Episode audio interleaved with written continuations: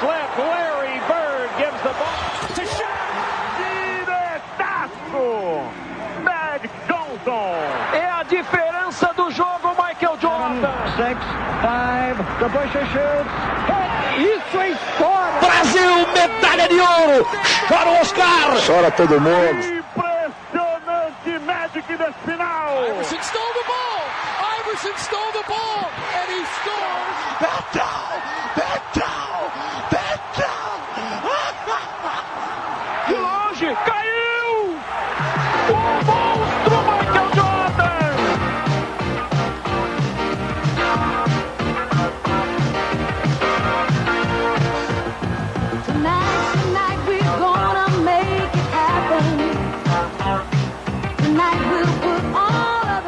Olá, sejam bem-vindos para mais um episódio do Na Era do Garrafão, podcast de história do basquete da Central 3.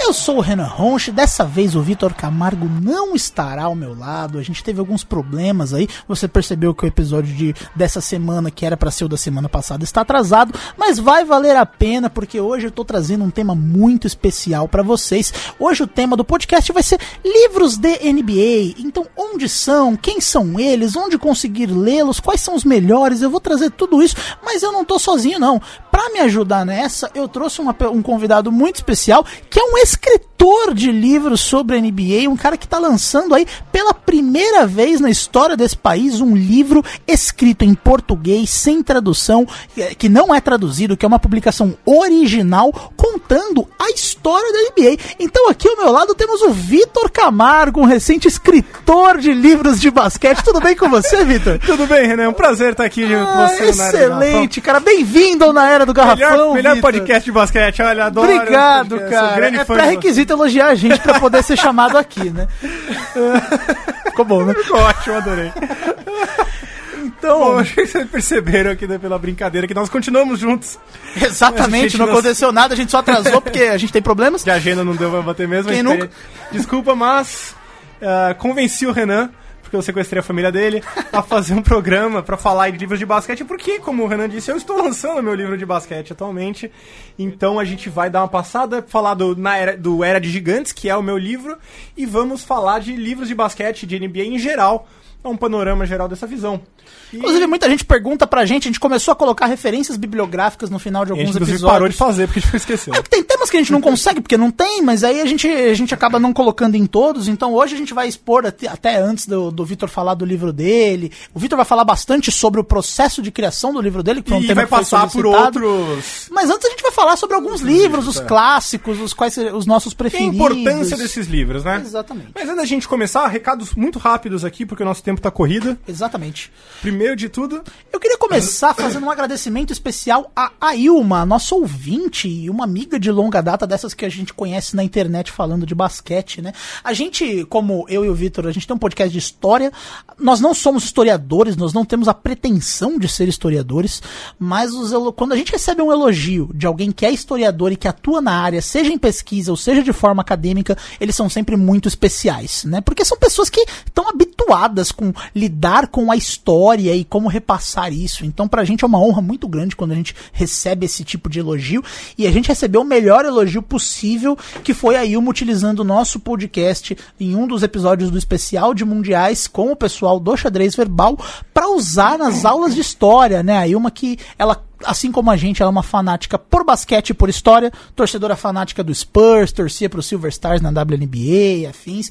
Então, fica aqui o agradecimento aí, uma muito obrigado por isso. A gente se sentiu bastante honrado Absurdamente de honrado. utilizarem o, a gen- o nosso trabalho como base para uma coisa tão importante ela como ensina essa. no nono ano, se eu não me engano, e ela usou o nosso podcast como base pra, pra dar uma aula sobre Guerra Fria e sobre o período e, assim, alguém vê esse tipo de valor no nosso conteúdo é realmente espetacular e, cara, muito obrigado, assim, foi uma coisa que fez meu dia, minha semana. Foi maravilhoso. Então, um grande abraço.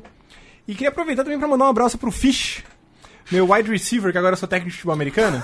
sou técnico de um time de flag de São Paulo. Ele é escritor, ele é técnico de times de futebol americano, Só ele coisa que dança, só ele coisa que não, Só coisa que não dá dinheiro. E, e podcaster também não dá dinheiro nenhum. É, E o Fish é meu wide receiver lá no Crimson Fox, que é um time de futebol americano. E ele começou a escutar o Nero do Garrafão e ele foi ouvir o podcast do, do Jerry West. Olha aí. E ele achou muito engraçado que no final do episódio a gente fala assim: olha, agora o Jerry West tá no Clippers. E o grande desafio dele é transformar o Clippers num time de verdade e trazer uma estrela pro Clippers. Se ele conseguir isso, o cara realmente sai do patamar. E, puta, vendo agora, realmente a gente mandou bem, né? Vendo agora ficou bem legal. Ficou ótimo. Então, um abraço pro Fish que foi ouvir nosso episódio e percebeu essa. Eu queria dizer pérola, mas no bom sentido.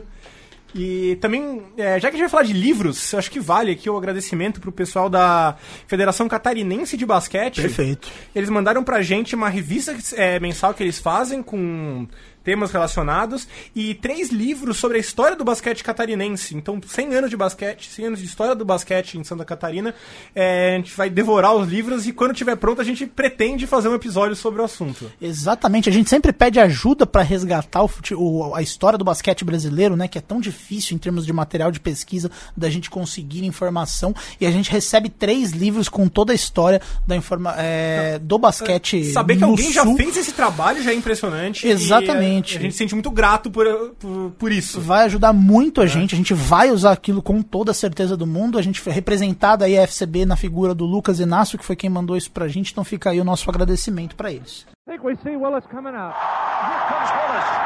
And the crowd is going wild. Renan, vamos falar de livros de NBA. Mas antes de falar sobre os livros em si, eu queria falar com você sobre.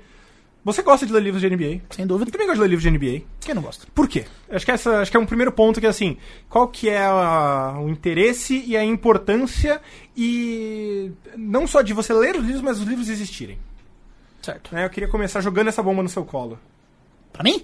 É lógico. É pra eu responder? É lógico que você responder. Cara, assim, é, o podcast, ele não deixa de ser um formato diferente, mas que a gente usa meio que com o mesmo propósito, né? Então, é, é um conteúdo que a gente gosta de consumir, mas eu acho que o livro, ele tem uma especificidade, né? Porque por ele ter aquela característica, aquela característica agora digital, mas dele ser físico e dele ser guardado por gerações, eu acho que ele é, é muito legal você ler, porque eles, primeiro que eles humanizam bastante e eles contextualizam de uma forma com a visão de quem escreveu na época que escreveu, que é uma coisa muito mágica. Eu particularmente gosto muito tanto de livros quanto de jornais e afins, de você ler uma coisa escrita naquela época com aquela perspectiva e de você ter esse esse revisionismo, olhar agora com os olhos de 2019, com tudo que aconteceu e você enxergar o que o que eles estavam escrevendo. Olha, você falou ainda mais bonito do que eu tava esperando. Eu não vou nem falar os meus, porque você já falou tudo que tinha pra falar. né?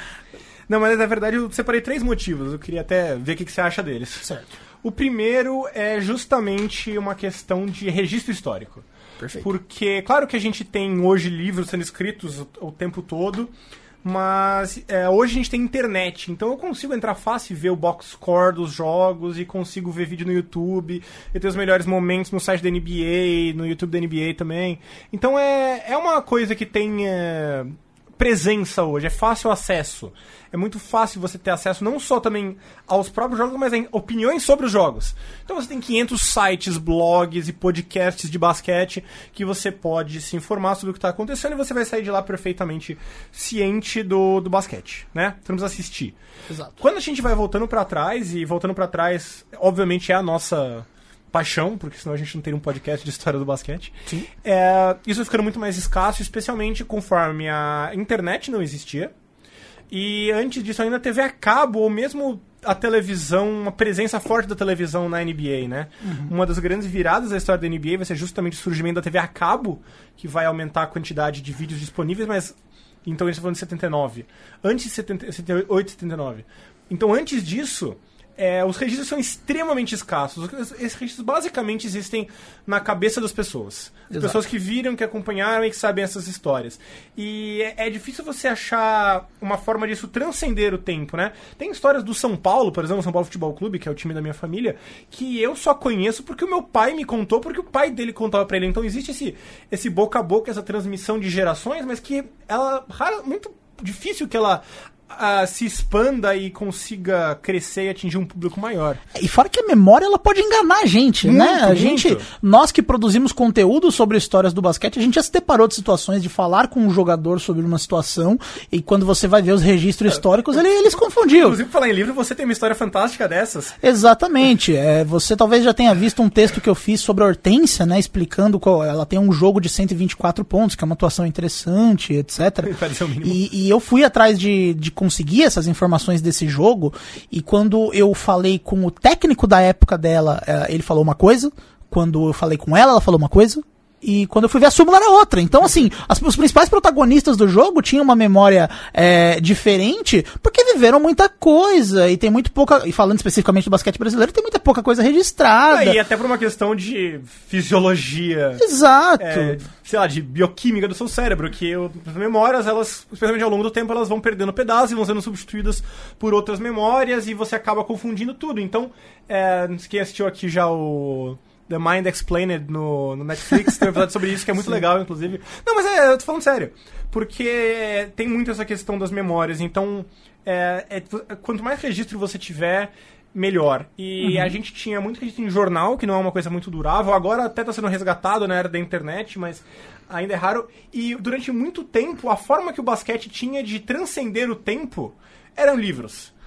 né? Então era um jornalismo de basquete muito jovem ainda, mas que produzia esse conteúdo. Era um, era um conteúdo que tinha demanda e que você você encontra até hoje alguns deles. A gente deu um exemplo, acho que o melhor exemplo que eu posso dar é sobre o jogo de 100 pontos do Will Chamberlain, né? A gente falou disso no episódio do Wilt, sobre como não existe vídeo desse jogo, mas existe um livro inteiro, que é uma das principais fontes de detalhes que a gente tem a esse respeito. E sem o livro, esse jogo ia ficar, mano, É, perdido. Se não fosse esse livro, porque como a gente contou, as gravações É, de rádio foram perdidas pela, pela emissora de rádio que tinha.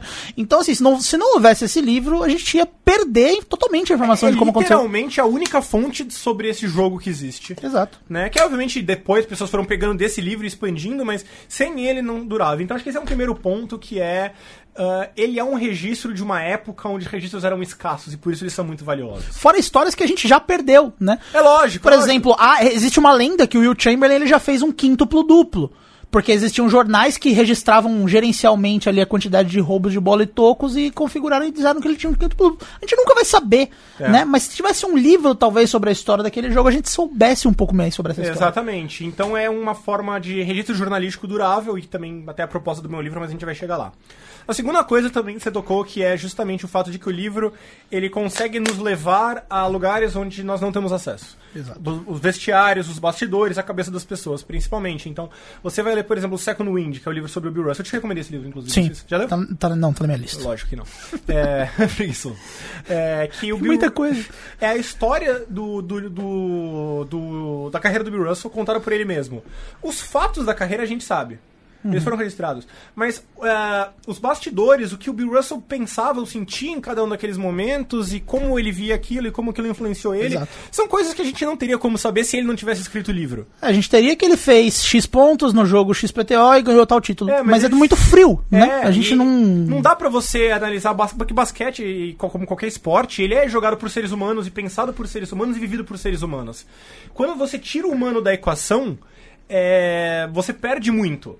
E a parte humana é justamente a parte mais difícil de se preservar. E até volta um pouco no primeiro ponto, né, sobre a preservação. Eu acho que um terceiro ponto é ah, uma questão até de entretenimento.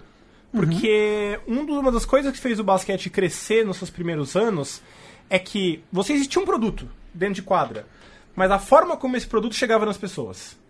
Então, um dos, por exemplo, quando a. Eu não vou lembrar agora qual que é, eu acho que é quando tem o contrato com a ABC. Que a ABC ela se propõe a divulgar melhor a NBA. Né? E ela vai fazer highlights, ela vai mostrar as grandes rivalidades, etc, etc, etc. E é, basicamente ela vai mostrar uma parte do basquete como um valor de entretenimento para as pessoas que elas não conheciam. Então é tipo assim, você pode falar, olha, você pode assistir um jogo de basquete e ver se você gosta. Mas se você conta uma história sobre esse jogo de basquete, a pessoa vai ter um interesse diferente.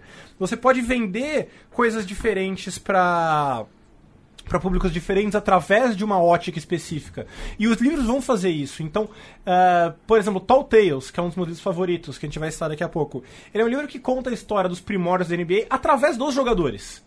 Né? Então ele junta os três pontos que eu citei aqui. Ele é um registro de uma coisa que teria morrido, ele nos leva na cabeça das pessoas e nos bastidores, e ele conta essas histórias de um ponto de vista ah, construtivo para você criar uma relação com a NBA. Perfeito. É, então ele, ele serve de auxílio pro esporte crescer. Então esses três pontos, pra mim, eles vão permear qualquer discussão de por que, que esses livros são importantes. Acho que, assim, isso é o básico, né, dos livros. E existe um acervo muito grande. Exato. Um acervo muito grande que, infelizmente, para a nossa realidade, ele É, é, é um pouco restrito, assim, né? né? Então, até já iniciando o tema sobre livros, falando especificamente do recorte da NBA, né? A gente não está falando de livros de basquete, a gente está falando de livros direcionados da NBA. Infelizmente, até onde eu pesquisei, eu só encontrei três livros que foram traduzidos e que até para compra deles são bastante difíceis de serem conseguidos. Existe uma demanda muito grande que ela tá praticamente 100% em inglês.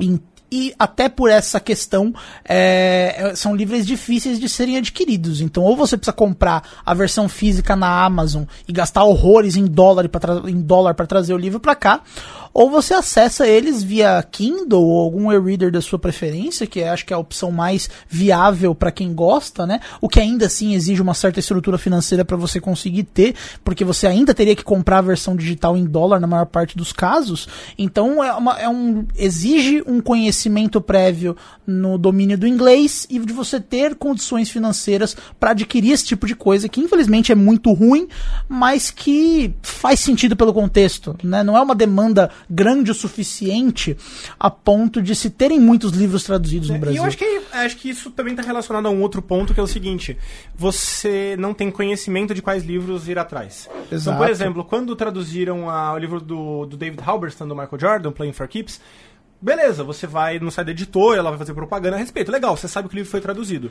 Mas os livros que não tem no Brasil e você precisaria buscar em inglês, você não sabe nem por onde começar, às vezes, Exato. né? Porque você tem todos os tipos de livros. As pessoas vêm falar assim, Vitor, me indica um livro de NBA pra ler. Pô, depende do que, que você quer. Tipo, você quer uma biografia, você quer um livro de É. história, você quer um livro que conte sobre uma coisa específica, um livro que fale de tática. Você um quer uma que de- perspectiva racial? Você quer uma perspectiva tática? uma perspectiva quer- histórica. É, então é, é- é variações. muito variado, sabe? Não, é- não só rico, mas realmente é, é uma coisa boa, porque a gente tem muitas variedades, mas também isso gera uma certa dispersão. E no Brasil não tem nada que junte esses livros num tema Exato. comum ou num lugar de fácil acesso, né? Você pode sempre jogar na internet a melhores livros de basquete, mas vai ter uma lista que você não sabe o que fazer com ela. Exatamente. Então isso é uma dificuldade que a gente tem, sabe? Conhecer os livros. Eles não são sequer conhecidos aqui no Brasil. Especialmente, obviamente, os que não vieram pro Brasil. Com certeza. É, a gente tem, até onde eu pesquisei, três livros traduzidos.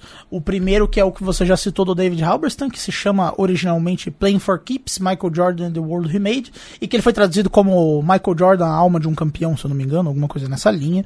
É, Parece, que é, parece que é uma biografia, mas não é. É- Exatamente. Ele é um livro que estuda basicamente o impacto que o Michael É. Jordan teve na NBA e como que o que ele fazia dentro de quadra e o que ele fazia fora de quadra se retroalimentavam, aquela questão Exato. do jogador que ficou maior que o esporte, que a gente sempre fala e tal. Muito bom, um dos melhores livros de basquete que existe. Exatamente. Vamos E falar existem- mais dele daqui a pouco. Sim. E dois livros do Phil Jackson, né? O Phil Jackson que ele tem, se não me engano, são cinco livros na, na biografia dele.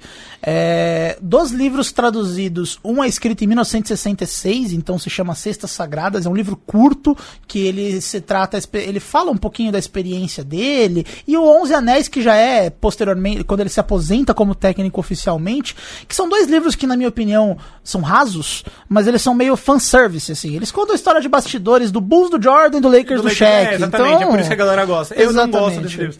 Ele tem cinco livros, né? Um é sobre a época dele de Knicks. O Maverick, que é um livro o Maverick raro, é um- que é escrito em 78. que eu já li, é muito, É muito bom, O Maverick, é eu muito acho tem um que ele escreve, é, que chama The Last Season, que é quando ele se É. aposenta pela primeira vez, que é quando ele vai ficar puto com o Kobe e vai sair do Lakers.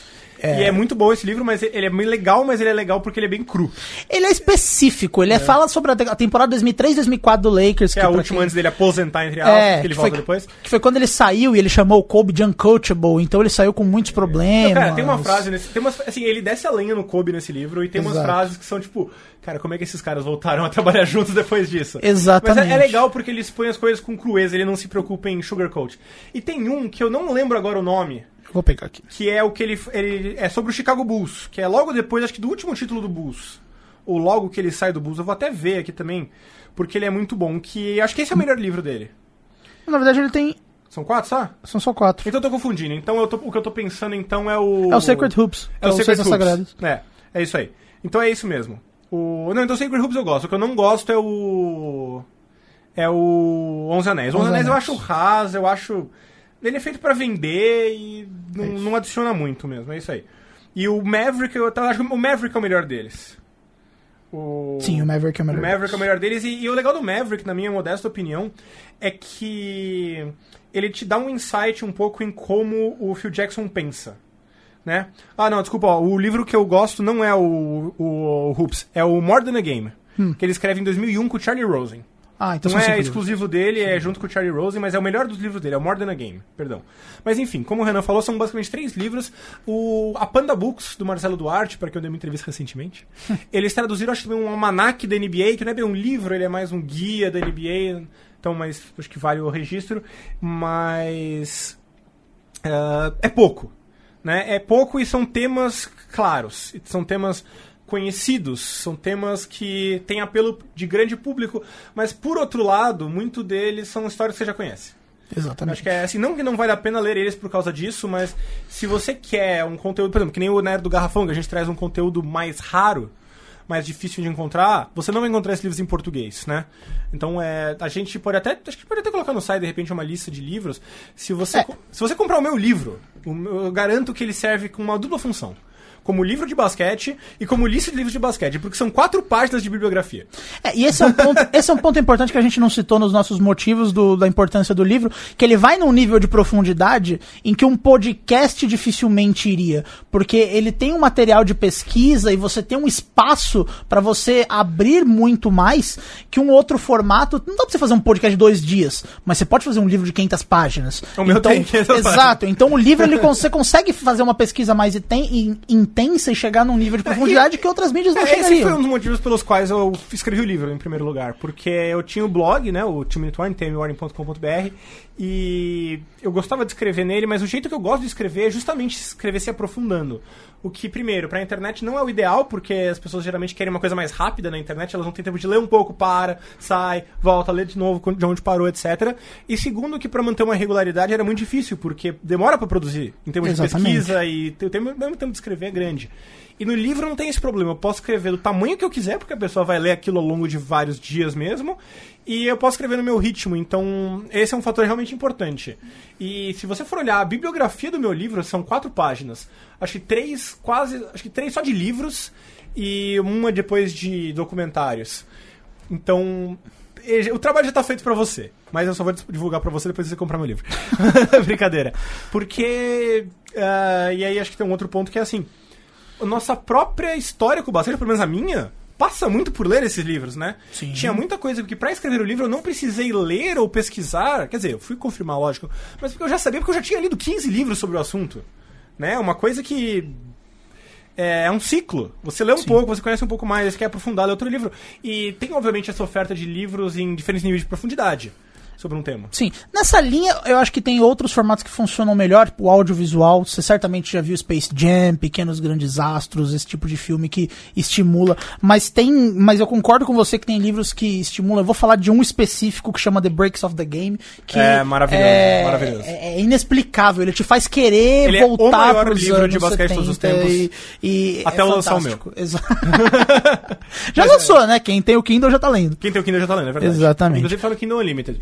Mas, Mas eu acho que antes da gente entrar no seu livro, a gente pode falar então dos livros Não, que a gente, deve, a gente deve recomenda, né? Sobre. Eu acho que esse é um caso, Renan. Geralmente a gente não faz isso aqui no- na Era do Garrafão. Geralmente a gente ah, pega temas que são ah, dispersos. A gente faz um tema aqui, um tema, outro tema ali. Eles não Sim. necessariamente têm uma ligação ou uma cronologia.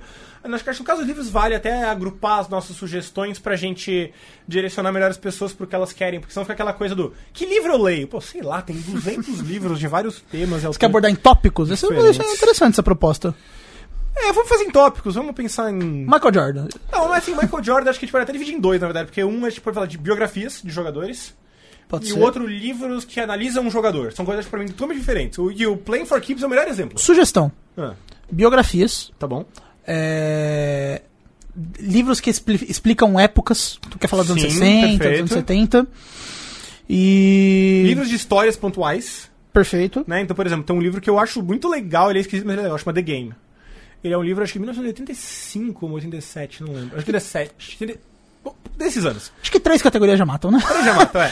Não, eu tenho mais. Eu vou botar, ó, vamos lá. Então vamos lá. Livros sobre épocas, livros, eh, biografias, né, no caso. Livros de. Qual foi o outro que você falou? É, histórias específicas. Histórias específicas. E eu acho que tem um a mais que é importante também, que é. ah, livros que. ah, estudam outros livros. Ok. Porque, por exemplo, pega o livro do Bill Simmons, o The Book of Basketball, que foi uma grande inspiração pra mim.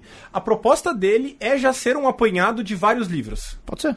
né? Pode ser. E é, ele meio que toma eles como ponto de partida e parte para assim, isso aqui você já leu. Deixa eu ir além. E mas beleza. E vamos seguir então nesse- nesses tópicos mesmos que a gente Boa. que a gente consegue. Então, começando por biografias, o que, que você recomendaria? Mas ah, só pra terminar falar do The Game que eu ia falar. O The Game é um jogo sobre. Ele é um livro sobre um jogo específico. E é um jogo aleatório em dezembro entre o Celtics, que ia ser campeão naquele ano, e o Cavs. E o jogo foi pra prorrogação, mas o Cavs era um time ruim. Não tem nada de demais no, no, no jogo em si.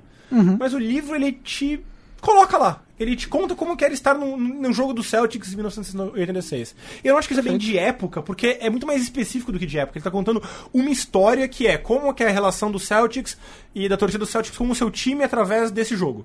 E é isso. Não tem mais do que isso o livro. É super simples, super rápido. Você lê em uma tarde. Boa. Mas eu acho uma maravilha. Então, Cara, enfim. Biografias, eu vou dizer três. Uma delas eu tô lendo nesse momento, inclusive. Ah. É, mas eu gosto. São três que se destacaram das demais. Tô pensando em autobiografias. Então, Aham. pessoas escreveram sobre si próprias. Uma delas é do Jay Williams. O Jay Williams, que talvez você que acompanha há menos tempo conheça hoje pelo fato dele ser um comentarista nos Estados Unidos. Ele é um comentarista muito bom, inclusive. Ele é mesmo. E ele tem um livro que chama Life is Not an Accident. E pra quem não conhece a carreira do Jay Williams como jogador, ele era o Derrick Rose antes do Derrick Rose. Ele veio pra NBA como um Em- dos. do- pra Chicago. Exatamente, ele foi jogar no Bulls como a promessa do Bulls. Ele era um armador fantástico no college. Escolha número 2 e número 13. Já Exato, ele che- e o, o, o ano de calor dele foi excelente. E aí ele teve um acidente de moto, sendo que os jogadores da NBA na época tinham em contrato, eu não sei se ainda tem, que eles não podem andar de moto. E então ele teve um acidente de moto que estourou o joelho dele, ele nunca se recuperou, ele nunca foi um jogador. é, ele acabou não sendo um jogador muito relevante na NBA porque ele se machuca muito cedo. E até. é, E essa- com gravidade. Exato, e essa é a provocação do livro dele. É, e, ele, e ele fala, é, ele te, te insere em como é, ele humaniza um pouco a carreira de um jogador da NBA, né? Porque a gente pensa muito, o cara ganha 20 milhões por ano, faz o que ele quer, hoje ainda que os jogadores têm poder pra caramba, pode peitar dirigente, pode peitar isso, pode peitar aquilo. Ele humaniza o lado, como é difícil primeiro você chegar lá, como você é cobrado, como você é visto, é um, um aspecto que eu gosto muito especificamente dele, como você é visto como um brinquedo, como um boneco de circo, então ninguém tá nem aí pra você, pra sua saúde, pra sua paz espiritual, as pessoas só querem te ver, quicar uma bola e acertar a cesta. Eu gosto muito da forma como ele humaniza a NBA, então eu vou indicar essa biografia, apesar de não ser uma carreira tão interessante. Uma carreira, um- uma segunda biografia é a do Dr. J, que eu É, não tá vou na minha lista lembrar. também. Eu não vou lembrar o nome agora, mas na tem alguma coisa também. de Dr. J. É Dr. Day de, de autobiography, né? Acho que é isso, acho que é isso. Primeiro porque o Dr. J ele tem uma trajetória fantástica, a carreira dele é, é- é espetacular, e ele também traz esse rela essa parte da humanização, né? Ele perdeu um filho de 20 anos de idade, ele fala muito sobre isso no livro. Então, o Dr. J que inclusive ele tem um papel cultural gigantesco na NBA, porque a, a NBA ela aprendeu a se vender com o Dr. J basicamente. O Magic Johnson e o Larry Bird recebem muito mérito de ter impulsionado a NBA. Não teria o impacto que eles tiveram se o Dr. J não tivesse vindo antes e tivesse ensinado pra NBA determinadas coisas. Fora que ele é um jogador completamente diferente de tudo que você já viu. É só jogar no YouTube Dr. J que você vai entender por quê. Então eu, eu gosto muito da autobiografia dele. Eu acho que é uma É boa, biografia lista brilhante. E eu tô lendo agora a do Pistol Pete Maravich. Qual delas? Tem duas. Deixa eu nome aqui. Agora eu não sei. Mas, cara, assim, é, o que tá me impressionando nessa biografia é porque a história dele é bizarra. A história dele é bizarríssima. A história dele é completamente bizarra. Deixa eu pegar Eu o acho que nome eu sou mais romântico aqui. que você. Eu separei três também. Um deles era do Dr. J, você já falou. Mas eu acho Uhum. que os outros eles são um pouquinho mais românticos que os seus, digamos assim. Manda bala. Um deles é o Life on the Run, do Bill Bradley. Que é ele, entra, ele é- Nunca li. Ele é quase um livro de época porque ele também traz muito essa questão de bastidores e como que é estar no vestiário de um time e ele fala muito daqueles times do Knicks que foram campeões. A gente já fez um podcast sobre eles também, né? Uhum. O When the Garden Was Hidden e tal. Então ele é ele é meio que sobre o time, mas ele meio que conta as próprias experiências. E o Bradley é um cara que tem uma história muito engraçada de vida, porque ele foi, se não me engano, escolhido número, acho que dois do draft. Só que ele não foi pra NBA porque ele tinha uma escolaridade, uma bolsa de escolaridade pra estudar em Oxford. E ele era um cara extremamente estudioso, extremamente letrado e culto, ele vai virar escritor. É, é um dos melhores livros de basquete que tem, é o Life on the Run do Bill Bradley. Então, ainda que ele não seja exatamente um livro de. so- sobre a vida dele, é um livro que vale muito a pena de ler porque ele te dá muitos insights bons. Né? E o outro que eu ia citar é um livro que chama Fall. Você conhece? Não. É um livro extremamente obscuro, mas ele é muito bom. É sobre o Connie Hawkins e sobre a odisseia do Connie Hawkins para ir pra NBA. Que é uma história fantástica. Eu não vou entrar em detalhes, porque é, a gente vai ter um podcast sobre Connie Hawkins no futuro, tá na nossa Certamente. lista. Mas, basicamente, o Connie Hawkins foi um cara que ele foi proibido de ir pra NBA por uma série de fatores e passou, passou por ABA, passou por pela NBL, passou por várias ligas e situações até chegar na- até finalmente conseguir chegar na NBA e também tem muito essa questão de humanizar o jogador, que justamente por mostrar assim, ele é um cara de família pobre, que era muito bom, não perdeu a oportunidade por coisas que não, era, não eram culpa dele, não fez nada, ele era inocente. E como que isso afeta ele no nível pessoal, como no nível mental, uma, uma visão, até no nível mental, assim, no nível, não vou dizer mental, psiquiátrico, psíquico. É uma visão que hoje a gente tá um pouco na moda, né? Tem muitos jogadores falando sobre saúde mental, como Kevin Love, DeMar DeRozan. Cara, isso é dos anos 60, 50, 60. tipo, era muito... Era quase tabu nesse sentido. E ele trazer isso dessa maneira é muito, muito bacana.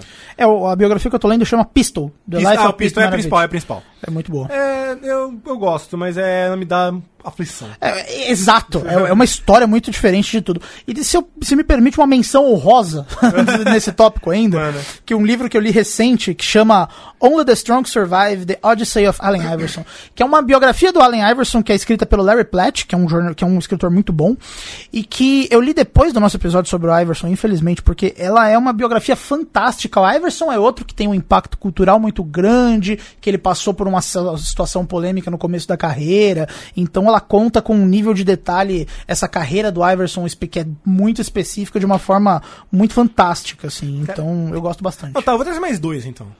E, e são dois por motivos diversos, é porque são divertidos pra cacete. Ok. O primeiro é a autobiografia do Will Chamberlain, que Ah, é o. Wilt, como qualquer outro é, é, milionário negro de 2,15 metros que mora ao lado. que é, não tem em português que eu saiba, mas é Wilt, just like any other seven-foot black billionaire who lives next door. É uma autobiografia do, do Will Chamberlain que é basicamente ele se gabando o tempo todo. Mas é absolutamente hilário o tipo de história que ele conta. Ele conta com uma cara de pau muito impressionante. Tipo, assim, se você quiser aprender alguma coisa, você não vai. Se você quiser dar muita risada e se divertir porque o cara era muito sem noção, leia esse livro. Muito bom. E o outro é uma mistura dos dois, que é o livro do Tommy Hyson, que é o Give 'em the Hook. É, é obscuro também. E é o Tommy Hyson, acho que o pessoal sabe quem é. É o cara que começa os jogos do Celtics, é o cara mais caseiro da história da, da televisão americana. É, e ele tava naqueles times do Bill Russell, é muito bom. E é uma visão, ao mesmo tempo, muito bem humorada, porque ele era um cara muito divertido, muito palhaço. Mas ao mesmo tempo, ele tem um, um- um certo um certo cinismo de como é a vida na NBA, e, e não só como jogador, porque ele foi técnico depois. E a parte dele como técnico é a parte mais legal pra mim, porque é tipo assim, como que a visão dele é meio que obrigada a mudar quando ele muda de lado, e como os jogadores que ele tá treinando não eram os jogadores que ele foi, o que ele conheceu na época. Então é muito, muito bacana também, embora ele puxe um pouco mais até pro lado de bizarrice, porque é o, o quem é, né? Sim. Bom, então vamos pra livros de época, livros, Livros que contam uma, sobre uma época e te colocam em contexto. E tem um que pra mim é que não tem como não falar que é o Tall Tales. Já Uhum. citei, então não vou entrar em detalhe, mas basicamente o Tall Tales é um li uma ele conta sobre os anos 50, 60 da NBA através das histórias dos próprios jogadores. Uhum. Então ele traz depoimentos dos jogadores sobre não só sobre o que acontecia em quadra, mas sobre o que acontecia fora dela, né? Aquela história do Elgin Baylor, por exemplo, indo jogar o amistoso em Charleston, Virgínia, que a gente comentou acho que umas quatro vezes já, porque a história é muito importante. É, é história importante, não pode fazer nada. E é, ao mesmo tempo tá lá e ao mesmo tempo tá lá sobre a história que, sobre como o avião do Lakers quase caiu num milharal uma vez e quase matou o time inteiro e tudo isso é contado pelos próprios jogadores. Então, ele é como se fosse uma colagem de autobiografia, de pequenas passagens autobiográficas que contam como que era ser um jogador. Ele não conta a história da NBA, ele conta a história de como era ser um jogador da NBA nessa época. E isso é realmente único, vale muito a pena. Muito bom. Vitor, eu não sei se você concorda, mas talvez Breaks of the Game pode entrar nessa Com característica. certeza. Ele- ele- Porque- o objetivo dele é te mostrar como era a vida na NBA. Exato. Breaks of the Game, se você parar pra ver o resumo do livro, você vai ver que ele é centralizado no Portland Trail Blazers em 1979. Você Primeiro que o livro não faz sentido. Exato, você vai ler e você vai falar, cara, mas que, que, que esse tema É um time ruim. O interessante? Bill Walton já tinha saído, então não era mais um time bom. É, o time era okzinho, se não me engano, foi a primeira rodada e perdeu na primeira rodada dos playoffs. E a história sobre essa temporada do Blazers ele parece um saco. Só que o que o Halberstam faz é ele pega pedacinhos dessa história pra contar como que é a vida. Então ele conta a perspectiva do técnico na hora de recrutar um jogador, por que, que o Moses Malone, que era um puta craque, não deu certo no Blazers, e como que é a vida dos jogadores que estão no training camp buscando uma vaga.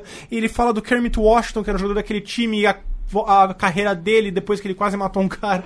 É, então, ele mostra muito sobre como os jogadores, eles tinham uma série de problemas extra-quadra, uma série de casos raciais. Ele cita bastante, os anos 70 é o ano que é criada a Free Agency, que o sindicato de jogadores pro- processa a NBA. Então é uma época que os jogadores e os donos estavam tendo uma série de conflitos grandes. E você consegue enxergar tudo isso de uma forma muito única, da forma como ele constrói isso, você consegue ter uma visão do todo que é muito diferente, assim, é uma inspiração grande pra gente quando a gente monta uma pauta pro Na Era do Garrafão, porque ele faz isso de uma forma espetacular, assim, é um dos meus livros preferidos. O da David Halberstam assim. é o meu escritor de basquete favorito, e isso porque ele não era um escritor de basquete. Exato, Ele exatamente. simplesmente se interessou por basquete no fim da vida e começou a escrever um monte de livro e tem três na biografia do meu livro, os três a gente vai citar aqui, porque o meu próximo também é do Halberstein, né? É o Playing for Keeps. Playing for Keeps, que é um livro que é traduzido. Esse é traduzido, E então- que é o mais fácil de comprar. Eu pesquisei hoje, você consegue comprar na Saraiva, no Submarino. Então Ou na ele- e-book tem fácil também. É um livro maravilhoso. Eu não sei como é a tradução. escrito. Às vezes tem termos técnicos que podem passar por alguns problemas. É, não então sei também. Não vou julgar a tradução. Mas é, é em inglês, ponto. então não sei dizer é em Exato. português. Mas é, é um ponto. Ele contextualiza o Jordan e o fenômeno Jordan, né? Até além do jogo. Como o fenômeno Jordan mudou o basquete. E ele faz isso de uma forma magistral. É, não, é também, impressionante. Ele, assim. ele escreve bem demais. Tem um terceiro livro dele, eu só vou citar agora rápido, não vai ser um dos meus três. mas eu vou citar ele rápido agora porque vale a pena. Chama. Deixa eu só. Fala do seu. Ah, não, gente, aqui. Everything They Had. Que é um livro que não é um livro, na verdade, ele é uma coletânea de textos do Robertson sobre basquete. São, honestamente, os melhores textos de basquete já escritos. E a quantidade de detalhes de bastidores que ele conta são absolutamente incríveis. Muito tipo, bom. são coisas que você não encontra em nenhum outro lugar. É, o Halberstam é, é fantástico, vale ler qualquer coisa que ele escrever, até que Uhum. não é de basquete. É, eu vou indicar um livro que chama The Rivalry, Bill Russell, Will Chamberlain, The Golden Age of Basketball. Fantástico Que é escrito livro. pelo John Taylor. Que, pra quem tem interesse em entender como era a NBA nos anos 60, eu acho que ele é uma ótima recomendação. Ele dá um panorama legal de como era a década, construindo, é, pô- sob uma perspectiva da rivalidade do Bill Russell e do Will Chamberlain e de como a NBA usava aquela rivalidade pra promover o- o- os jogos dela. É, eu gosto muito de ler livro é sobre muito os bom. anos 60, eu E é, é uma bastante parte que a gente tem esse menos livro. acesso, então Assim. aquela questão de registro histórico pesa mais também. né? Exatamente. Eu tenho mais dois pra indicar nesse sentido. Tem vários, na verdade, mas dois que eu separei pra trazer aqui, né? Um deles é um livro muito esquisito também, chama Wait Till Next Year. Você conhece? Não. É do William Goldman e do Mike Lupica, que são dois. Não são escritores de esportes, mas eles são, eles são escritores. O William Goldman ganhou o Oscar de melhor roteiro, etc. Escreveu alguns livros fantásticos. E os dois eram jornalistas, só que eles gostavam muito de esportes. Então, o Wait Till Next Year é basicamente os dois trocando o que seriam e-mails, basicamente, na época que eram cartas, sobre como foi aquele ano para os esportes de Nova York. Interessante. Então, assim, é, é muito estranho, porque você vê um pouco sobre o, que, o basquete. Não é que ele não, ele não fica só no basquete, embora o basquete seja o principal foco. Mas ele traz uma visão do torcedor. Então, de como que é você não ser um profissional, mas você estar acompanhando de perto e você ser uma pessoa influente que consegue acessar bastidores e ver jogos na primeira fileira e, e jantar com o Patrick Ewing e é, como que esse ano transcorre e como é sofrido ser um torcedor do- dos times de Nova York. é muito divertido, sério, é uma leitura deliciosa, mesmo que não seja puramente de basquete. Excelente. Tem mais algum? Senão eu vou pro meu próximo. tema não, pode ir pro seu próximo. Eu tenho meu próximo e esse eu vou roubar, porque ele não é sobre NBA. Ok. É o Lose Balls. Eu tava guardando esse pra uma história específica, mas faz Tá sentido. bom, então tá bom, não, tá bom. Então eu vou deixar, então eu vou trazer o Second Wind do Bill Russell. Ok. Que eu não incluí como biografia, a gente já falou dele, eu não incluí como biografia porque ele não conta a história de vida, ele conta mais a história dele no esporte. E no fundo ele é uma grande vitrine para a mente de um campeão e um cara que não só era muito vencedor, como era muito respeitado pelos companheiros de time, mas um cara que lidou com muita coisa fora de quadras. É um livro maravilhoso, um pouco difícil. Porque ele é bem seco, e o estilo do Bill Russell, ele é um livro que ele escreveu sozinho, esse livro. É, então ele é bem seco no estilo, mas vale muito a pena e é um dos livros que assim ele mais te ensina o que, que é basquete de verdade. é, e é muito engraçado porque ele fala muito pouco de tática, mas ele te ensina tudo que você precisa saber sobre ganhar um título de basquete. É muito bom. Muito bom. Bom, então já que a gente vai passar para histórias específicas, conta do, do Lose Balls, é lista. Loose Balls é um livro que eu gosto muito, que ele é escrito pelo Terry Pluto e O Terry Pluto é muito bom também. que é um escritor muito bom. O, o- inclusive o que eu falei antes, que o Tall Tales é dele também. Exatamente. O, o Pluto é o seguinte, ele, ele tá contando um livro sobre a ABA, aquela, aquela liga paralela à NBA, a concorrente, que posteriormente se uniu à NBA, né, durou entre os anos 60 e 70, surgiu, revelou nomes como o Dr. J, o San Antonio Spurs, o Denver Nuggets, então tem uma importância ali que a gente vai falar mais sobre ela, mas o que eu gosto muito é da forma, é, é o formato do livro, que eu acho que o Terry Pluto foi genial.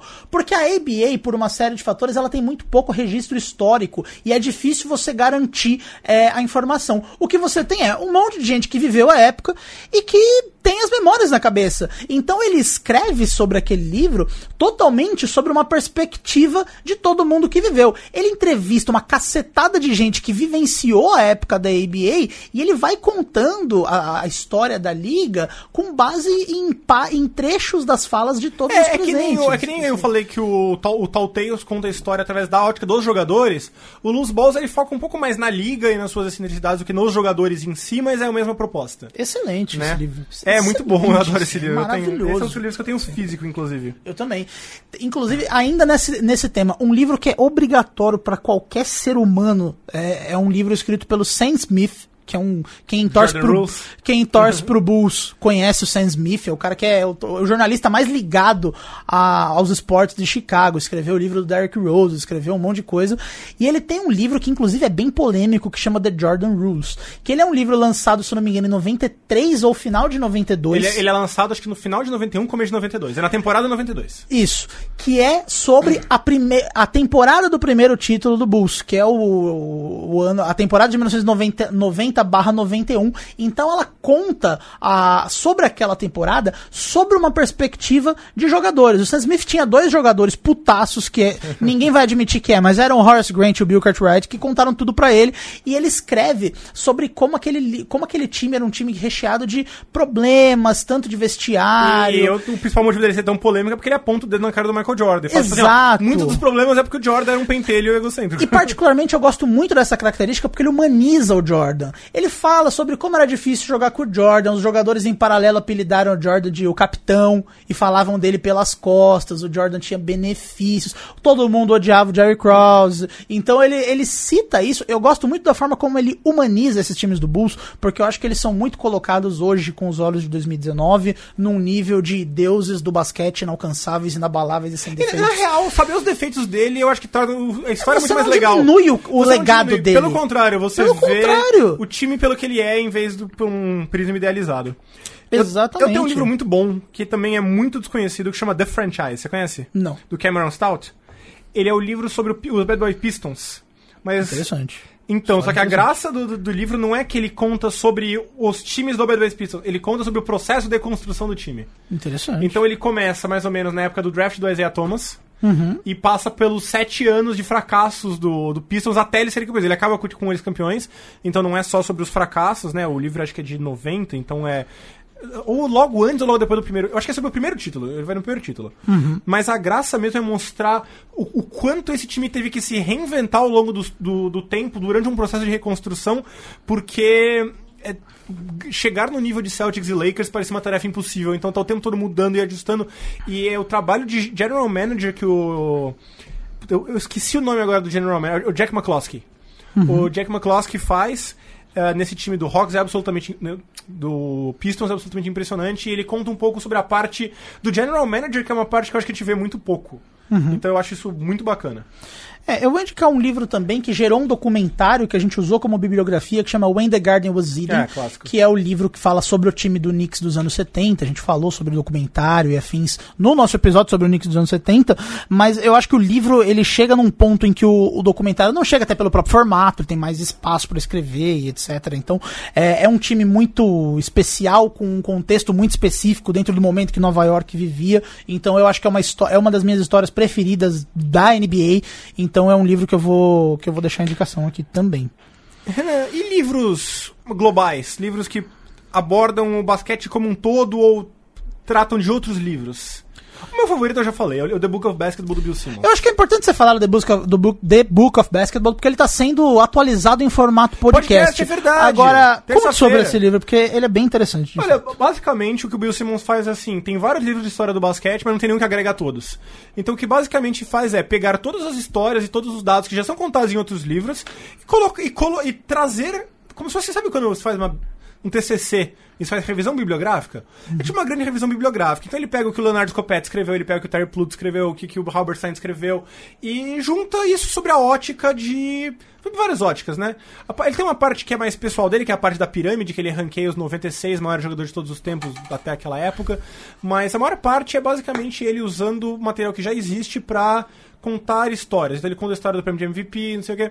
Ele, con- ele faz uma, um capítulo só de ICs da história da NBA. E nada daquilo tem uma coerência em si. Mas quando você lê o livro como um todo, você vê que ele tem temas que percorrem o livro como um todo, e você vê que ele te dá uma noção muito completa da história da NBA. E foi a Perfeito. inspiração pro meu livro, inclusive. É. Porque eu, eu queria fazer o que ele fez, só que em vez de fazer muito picotado, eu queria fazer temas específicos cronológicos. Né? Ele, fa- ele segue várias cronologias por várias óticas diferentes, basicamente. Eu queria seguir uma, mas pela ótica do como a NBA cresceu. Né? E ele não, ele vai contar várias histórias, atirando pra todo lado, mas assim. ah, ele não aprofunda tanto nos temas, ele aprofunda em alguns temas que são extremamente interessantes, mas em geral a ideia não é aprofundar tanto. Mas ele, ele escreve um jeito muito divertido. É muito divertido. livro. Eu já li umas 20 vezes esse livro. O meu livro tá sério. Eu vou mandar. Eu vou colocar a foto no É, o fo- a gente já Você já postou, viu? acho. É verdade, a já foto postou. Ele tá todo livro. arregaçado, Exato.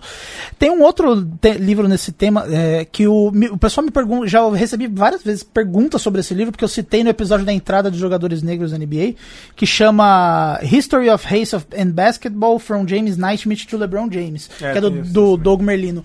Que ele conta a história do basquete sobre uma perspectiva racial. É, e, e é uma perspectiva muito interessante de ver, porque a história do basquete ela está diretamente relacionada ao momento em que os negros são permitidos a entrar em espaços segregados e ao momento em que eles transcendem a, a, a, o racismo estrutural que existe na nossa sociedade. É impossível você des- desassociar as duas coisas. E o livro ele conta a história da NBA sob essa perspectiva, desde os anos 50, quando os negros não podiam jogar, até o momento em que 80% da liga é formada por jogadores negros e hoje eles são fenômenos culturais. Então, eu gosto muito da forma como ele conta sobre essa perspectiva, porque é uma forma diferente, assim, é um jeito que a gente não tá acostumado a ver. Então, eu gosto bastante. O outro que eu ia recomendar era o Everything They Had, do David Halberstam, que é uma coletânea de textos. É, se eu não me engano, eu tenho a vaga impressão de que foi lançado até póstumo, depois que ele morreu. É, porque eram textos antigos dele, né? e São muito interessantes. E tem um livro do Elliot Kalb, de 2003, que chama Who's Better, Who's Bas- Best at Basketball. não conheço. O conteúdo dele eu não acho tão interessante, porque eu acho que ele parte de umas premissas que eu não gosto aqui ali, enfim. Mas o jeito que ele mostra como pensar o basquete, como fazer análise, e como certos dados se relacionam ao longo do tempo, eu acho muito interessante. Então ele é menos interessante pelo conteúdo, mas pela visão de comparar jogadores de basquete de diferentes eras que eu acho que ele traz. E eu acho muito, muito interessante porque é um tema muito espinhoso. Interessante. É, eu esqueci de citar um livro sobre histórias únicas, que é o livro também citado bio- no episódio do Will Chamberlain, que é a história do jogo de 100 pontos, que chama Wilt, é, é, 1962, The Night of 100 Points and the Dawn of a New Era. Então é tipo, é a história do jogo de 100 pontos, tão simples quanto isso. A gente já deu uma prévia no episódio como é uma história bizarra, como é jogada numa cidade aleatória, como o pivô do outro time tá de ressaca, como ele quis quebrar um recorde, é como todo mundo começou a fazer falta nele. Então, tipo, é uma história muito aleatória, pra dizer o mínimo. Então eu acho que vale, de tão bizarra que é a história, eu acho que vale esse, essa leitura.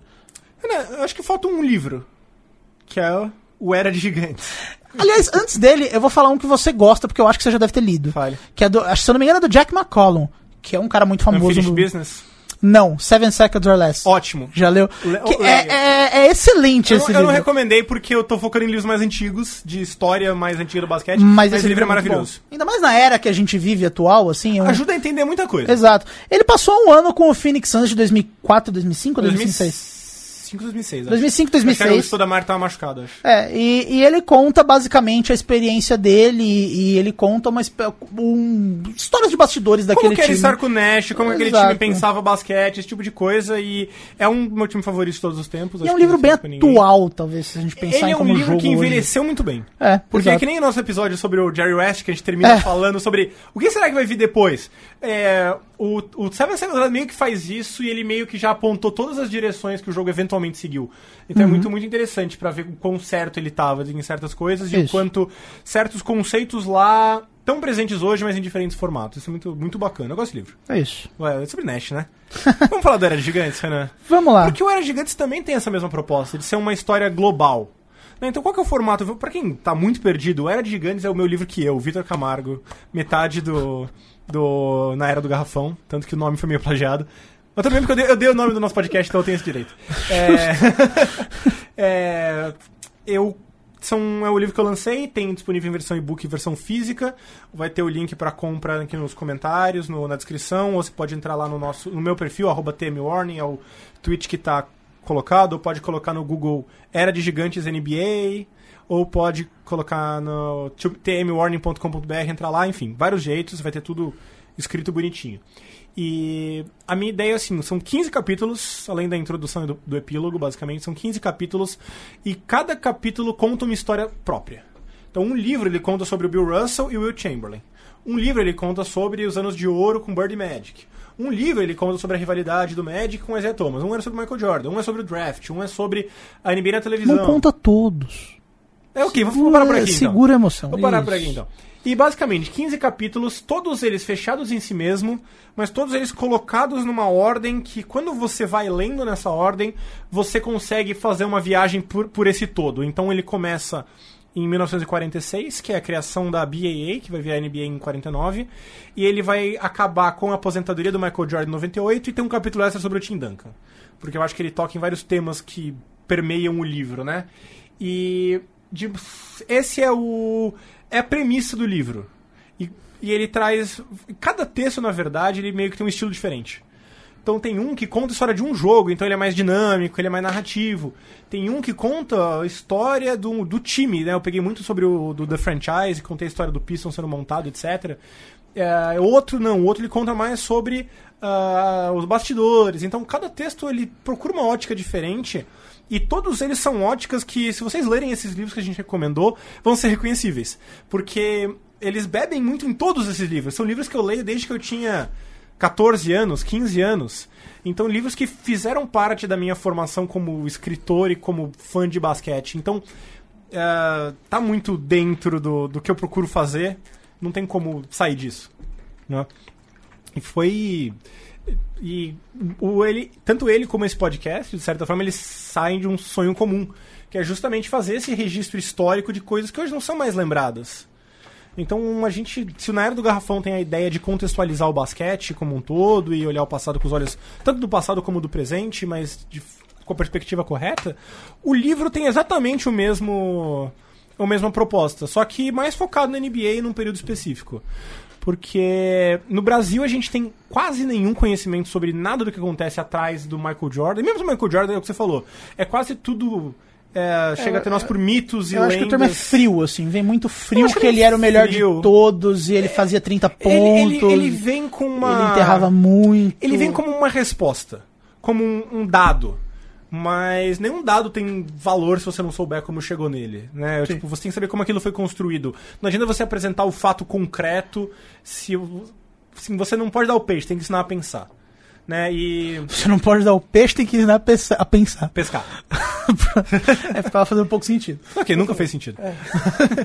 Mas é isso, porque não só resgatar as histórias, a ideia passando por essas histórias é mostrar diferentes aspectos do basquete que estão logo abaixo da superfície. Então olhar um pouco além dos números para entender a química de um time, como que isso é importante, como que isso foi importante, porque eu não quero só jogar isso e falar, ó, é isso. Eu, eu mostro exemplos, eu trago as palavras dos próprios jogadores ou de outros autores para mostrar isso. E ao mesmo tempo apresentar certos jogadores ou times ou aspectos desconhecidos para um público que nunca ouviu falar desse tipo de coisa, né? É uma contextualização importante que acontece tão pouco, né? Mesmo em outros formatos. Produção de história do basquete, até se a gente filtrar só a NBA, ela já é muito é, reduzida, né? Em podcast, eu acho que vale a indicação do.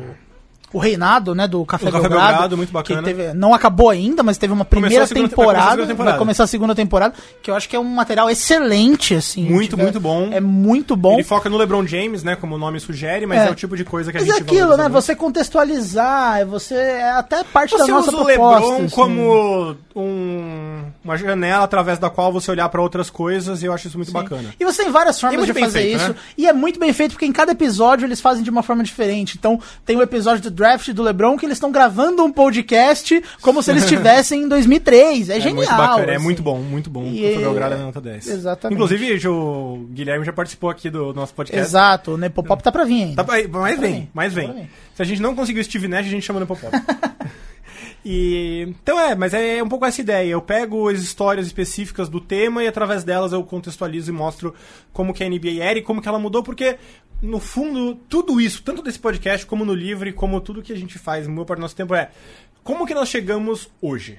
É que o hoje eu, eu coloquei um pouco mais pra trás, porque a história de, sei lá, queria muito escrever sobre os 7 segundos ou menos do Nash. Mas é uma história que ainda é tão atual enquanto. Não a história do time, mas a história. Qual que é a história que você conta através do time? É sobre o estilo de jogo. Só que essa história não tá finalizada. Então não faz sentido escrever sobre ela. E eu cheguei à conclusão de que eu queria parar no Michael Jordan. Enfim. É. Ela pode envelhecer mal, né? É, Ela assim. pode envelhecer de uma forma diferente, vai, numa boa É, de uma mal. forma diferente, mas de uma forma que talvez traia um pouco o propósito do livro.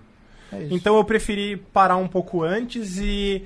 Mas mesmo assim, quando você entende os processos pelos quais a NBA foi passando e como que ela foi, foi mudando, você consegue entender como o esporte como um todo caminha. Eu acho que um paralelo que eu poderia fazer é um pouco com o que a gente fez no episódio sobre as defesas.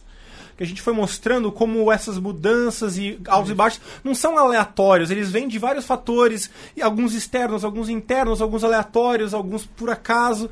E no no fundo é isso que acontece com a história do basquete. Né? Tem coisas que foram cruciais pro basquete acontecer, como por exemplo a invenção do relógio de 24 segundos, que alguém teve que ir lá e bancar isso. Tem coisas que foram externas, como por exemplo toda a situação da entrada dos jogadores negros e a tensão política da época. Tem coisas que são externas também, por exemplo, ao surgimento da ABA. E tem coisas que são aleatórias, como por exemplo o Bird Magic entrar na liga ao mesmo tempo que a TV a cabo chegava no basquete. Então é, é- é- o- a trajetória que o basquete segue não é é, aleatória e não é à toa. E eu basicamente quis trazer os fatores que moldaram essa história para o primeiro plano. e essa é a ideia. Né? Então, daquele jogo bizarro de 1946 que nem era basquete de verdade, não tinha garrafão, não tinha relógio de 24 segundos, não tinha linha de três, não podia fazer absolutamente nada. E até a gente chegar no, no auge da popularidade da NBA, um dos motivos pelos quais eu quis parar na era Jordan, no final da era Jordan, porque é o grande pico da NBA de popularidade. E, é, de certa forma, é um ciclo que se fecha. E quando você compara as duas pontas desse, desse ciclo, você vê o quanto. É aquela coisa que o. Você gosta de Sherlock Holmes? Sim. Ele fala que se você apresenta o primeiro elo e o último elo da cadeia, parece uma coisa espetacular, mas quando você constrói, você vê a lógica. É. É, tipo isso, você pega o basquete como ele era e o basquete como ele veio a ser, parecem duas coisas totalmente diferentes. E você constrói a ponte entre eles. Foi, sério, sem brincadeira, foi um sonho realizado. E o fato de eu conseguir fazer ele em versão física é uma coisa que eu queria muito, porque é mais caro, é mais trabalhoso, é. Eu achei que ia vender menos, acabou não vendendo menos, acabou vendendo mais. Mas eu queria justamente porque eu queria o registro físico do lado do registro do Halberstam e do lado do Terry Pluto, que tá na minha prateleira. Porque, cara, isso pra mim é o que mais importa. É o que eu, é o que eu vivi durante muito tempo, foi dentro desses livros. Sério, eu passei muito tempo do meu fandom de NBA em 1980, 1960, 1970, 1990. E dá, eu sinto que eu tô dando a minha contribuição pra isso, sabe? Que eu tô fazendo o meu pedaço pra aquela história não morrer, pra aquela história continuar viva, pra aquela história continuar sendo contada, pra aquela história ser contada pra um novo público, talvez. E eu não sei, eu encaro isso quase como uma missão de vida. Tanto que a gente tá aqui. E, e eu acho que é importante até pra estimular. Eu acho que a gente pode usar o, o boom de podcasts como exemplo, no sentido de que, cara, conteúdo independente, quem faz é quem gosta, quem estuda, quem passou anos se inteirando sobre o tema. E quem tem tempo é livre. quem tem propriedade. Vamos, vamos, vamos, vamos vender o peixe. É quem tem propriedade pra falar do não que fala tá isso pra ser fazendo. arrogante, mas é porque realmente exige um trabalho e um processo e toda uma um preparo que não é não é só você Não é querer. quando você é obrigado a fazer que você vai fazer. Assim, É, exatamente. E é uma coisa que assim, você precisa realmente querer ir atrás e querer entender e querer procurar, porque é difícil, não é acessível, não é disponível. O nosso trabalho já é transformar isso num conteúdo mais acessível e mastigado para quem vem depois. Porque, e se essas pessoas falarem, ok, gostei, quero saber mais a fundo, aí você entra em toda essa todo esse mundo de livros e de fontes que a gente falou aqui, né? Uma das minhas grandes fontes pro livro, Renan, foram jornais. Porque os fatos eu sabia. Eu sabia que o shot clock foi criado num ano tal, e que o campeão foi tal, e que o Jordan ganhou o primeiro título tal. Mas eu queria. O jornal, que graças a Deus existem os acervos digitais desses jornais até 1930, da- de- depende da criação dos jornais. É, eles trazem como que aquilo que aquele fato era visto na época. Então assim, gente- eu sei que hoje a gente considera o Jordan o melhor de todos os tempos, mas quando que os, os contemporâneos do Jordan começaram a tratar ele assim? Eu descobri que foi em 93. É, jornais são os nossos melhores amigos, assim, é um E registro eu não esperava. maravilhoso. Eu, eu honestamente não esperava. Porque eu achava que. Ok, eu vou contar sobre o que aconteceu. Eu vou contar que A levou a B, levou a C. E os jornais, eles colocaram um recheio, uma gordura nesse, nesse caminho que. Sério. Eu parecia, sabe, personagem de filme que fica maluco com uma investigação e de repente a casa dele tá cheia de papéis e coisas pegadas na parede. Eu fui tipo isso, só que não tinha isso porque era tudo jornal online. Mas, sério, você tem que juntar tanta coisa e coisa dispersa. Mas quando você consegue, você descobre alguma coisa nova e é isso que eu tô que eu queria muito passar com o livro. Todo o resultado de tanto an de tanto tempo de dedicação e pesquisa e carinho e amor e leitura, eu gastei, sei lá, eu não consigo fazer a conta, mas muitas horas da minha vida nesse mundo. Talvez eu consiga passar uma boa parte disso em cinco horas de leitura para alguém. E, e talvez é, outras pessoas falem, ok, o Vitor escreveu até 98, deixa eu escrever um livro. eu- É, esse é um sobre os anos ponto 2000. que sirva de inspiração É, também. e que- pra gente valorizar esse mercado, porque a gente tem um mercado gigantesco de criadores de conteúdo de basquete no Brasil e é 99% é amador. E justamente por ser amador, ele não consegue fazer mais, e já faz muito, mas é, falta aquele incentivo, aquela capacidade de você ir além, de você fazer uma coisa a mais, uma coisa mais duradoura, mais especial, que é o que eu fiz com esse livro. E felizmente eu posso falar que o livro se pagou, deu até um certo lucro, não nem de longe o suficiente pra vou largar o emprego e vou escrever de NBA, mas pelo menos ele valeu meu tempo em E financeiramente. nunca foi a pretensão. Nunca foi a pretensão. Pra mim, o objetivo era o livro É. se pagar. Se pagou, já tá ótimo. Tá ótimo. Mas, assim, se outras pessoas falaram, ok, pelo menos ele se paga, já é um progresso. Talvez Pô. isso incentive outras pessoas. Ou talvez eu seja o último de uma vanguarda que gosta de livro. Talvez o futuro seja que nem o Belgrado, que faz em formato podcast, que é um formato mais moderno. Talvez até dure mais que os livros. Não sei, Uhum. não sei dizer.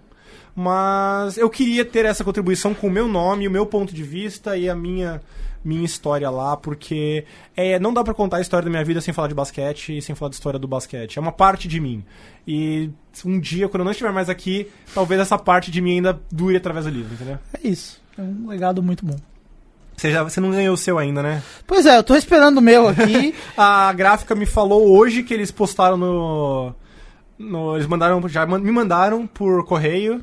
Então deve chegar até o começo da semana que vem. Aí eu já. O seu eu em mãos. É, e fica aqui o registro que um dia eu tava trabalhando. E aí eu recebo uma mensagem no, no meio de comunicação do bate-papo do meu trabalho de uma pessoa virando e falou, ô Renan, é, tem como deixar meu- o livro que eu comprei do Vitor com você pra ele autografar? Então fica aí que você tá tão famosinho que as pessoas estão tentando falar comigo pra chegar até você, Vitor. Cara, eu vi de 250 Esse é livros. Uma publicação independente, isso é coisa pra cacete. Isso é coisa pra Eu tô caramba. muito Isso é chocado. muito importante. E queria aproveitar, inclusive, pra agradecer todo mundo que. Cara, obviamente quem comprou, mas assim, quem deu retweet no que eu escrevi, quem. Ó, não consigo comprar, mas Ajudou muito legal. forma. Assim, que- sei lá, o cara que uma vez compartilhou um vídeo legal comigo que me fez gostar de uma jogada que seja, tipo, tudo isso construiu um pouco o livro de certa forma. Então agradeço muito aos leitores, aos ouvintes na era do, do Garrafão. E, de novo, o jabazinho, né? Pra quem quiser comprar o livro, você tem a versão física. Ela demora um pouco pra chegar, porque tem uma gordurinha do da, gráfica, mas ele é uma edição limitada e depende do envio, depende dos correios e tudo, mas a versão física custa R$ 69,90. São 500 páginas com uma capa sensacional, é, muito customizado, bonitinho, qualidade excelente lá da gráfica. É, e para esse você tem que entrar direto lá no meu site, que é o www.tmwarning.com.br. Vai no primeiro texto que tem é justamente sobre o Era de Gigantes. Ou assim, vai ter de novo, na descrição do podcast vai ter o link no site do Na Era do Garrafão, quando ele for relançado vai ter lá o link e vocês vão poder comprar por lá. E a versão e-book tá na Amazon. Amazon. Ah, a versão e-book é mais fácil. É só você entrar amazon.com.br e digitar lá Era de Gigantes. É o primeiro resultado que aparece. Pra quem tem Kindle Unlimited, lê de graça. Pra quem não tem Kin- Kindle Unlimited, é R$ 24,90 o livro. Já, já pode ler, muita gente já leu pela versão Kindle. E se você jogar simplesmente no Google Era de Gigantes NBA ou Era de Gigantes Basquete, você vai encontrar o meu site, no Amazon, encontrar outros sites escrevendo sobre a respeito. Só que infelizmente não dá pra jogar só Era de Gigantes no Google, porque existe um documentário chamado Era dos Gigantes sobre política internacional no governo Lula, que não tem absolutamente nada a ver com o meu livro, mas que infelizmente é o primeiro resultado que aparece Acontece. no Google. Por enquanto. Tá? Compre o livro que daí o meu aparece primeiro. Mas, assim, se você gosta do trabalho do Na Era do Garrafão, gosta dessa contextualização da- das histórias que a gente conta, eu acredito que você vai gostar do livro, porque ele é uma expansão desse mais ordenada. Mas ó, fica a informação aqui que eu joguei no Google conteúdo. agora, era de gig e não completei a palavra. E os, os termos de busca que vieram são era de gigantes, era de gigantes livro, era de gigantes livro basquete. É verdade. Então Olha que legal. fica aí a, É só o Google o parar de... feedback positivo aí do Google. É parar de dar o documentário do... e, porque é, o Google, o, o Google pesquisa sabe, o Google resultados tá me sacaneando. É isso. Mas é isso, você encontra lá fácil, ou assim, no Twitter, se você quiser seguir arroba TMWarning, é o tweet que tá fixado no meu perfil sobre o livro. Tem lá no, na era de. No, eu sempre coloco lá no, no, no arroba na era do Garrafal também. E quando o nosso site for relançado, ele vai ter um anúncio especial lá sobre Com isso. certeza. Então, é, faça. Adquira esse conteúdo e no processo ajude a manter essas histórias vivas e incentivar novos conteúdos, inclusive meu, porque eu pretendo escrever um follow-up. Olha aí, É, mas só se vender mais um pouco. muito bom. Então fica a dica. Beleza. Show. Comprem o livro do Vitor. Comprem, comprem mesmo. E ouçam na era do Garrafão. Continue ouvindo, né, Continuem, Garrafão, no caso, né? que você tá aqui, porque você tá ouvindo. E a gente vai disponibilizar a lista de livros que a gente citou aqui no, Sim, também na descrição. lugar. É, exatamente. É, no Twitter, no, no site, na descrição do podcast, a gente vai disponibilizar porque ah, vale a pena. Exatamente. Renan, Nos vemos daqui a 15 dias, dessa vez com o cronograma correto, porque já tá gravado. é, esse aí, esse aí não vai. Bom, não sei, pode dar algum problema. É, não, não zica, não zica. Mas de um tema bem interessante. É, a gente vai postar um teaser aí no. A gente já postou, mas vai postar de novo um teaser aí no, no Twitter nos próximos dias, então fiquem ligados. Obrigado pela compreensão pela semana perdida aí, porque nossa agenda realmente não bateu. É. Fim de ano é fim de ano, né? Fim de ano, né? E a gente ainda tem mais uns um pouco mais antes de entrar em férias, então vamos fazer valer, Renan. É isso. Fechou? Fechou. Um grande abraço. Até.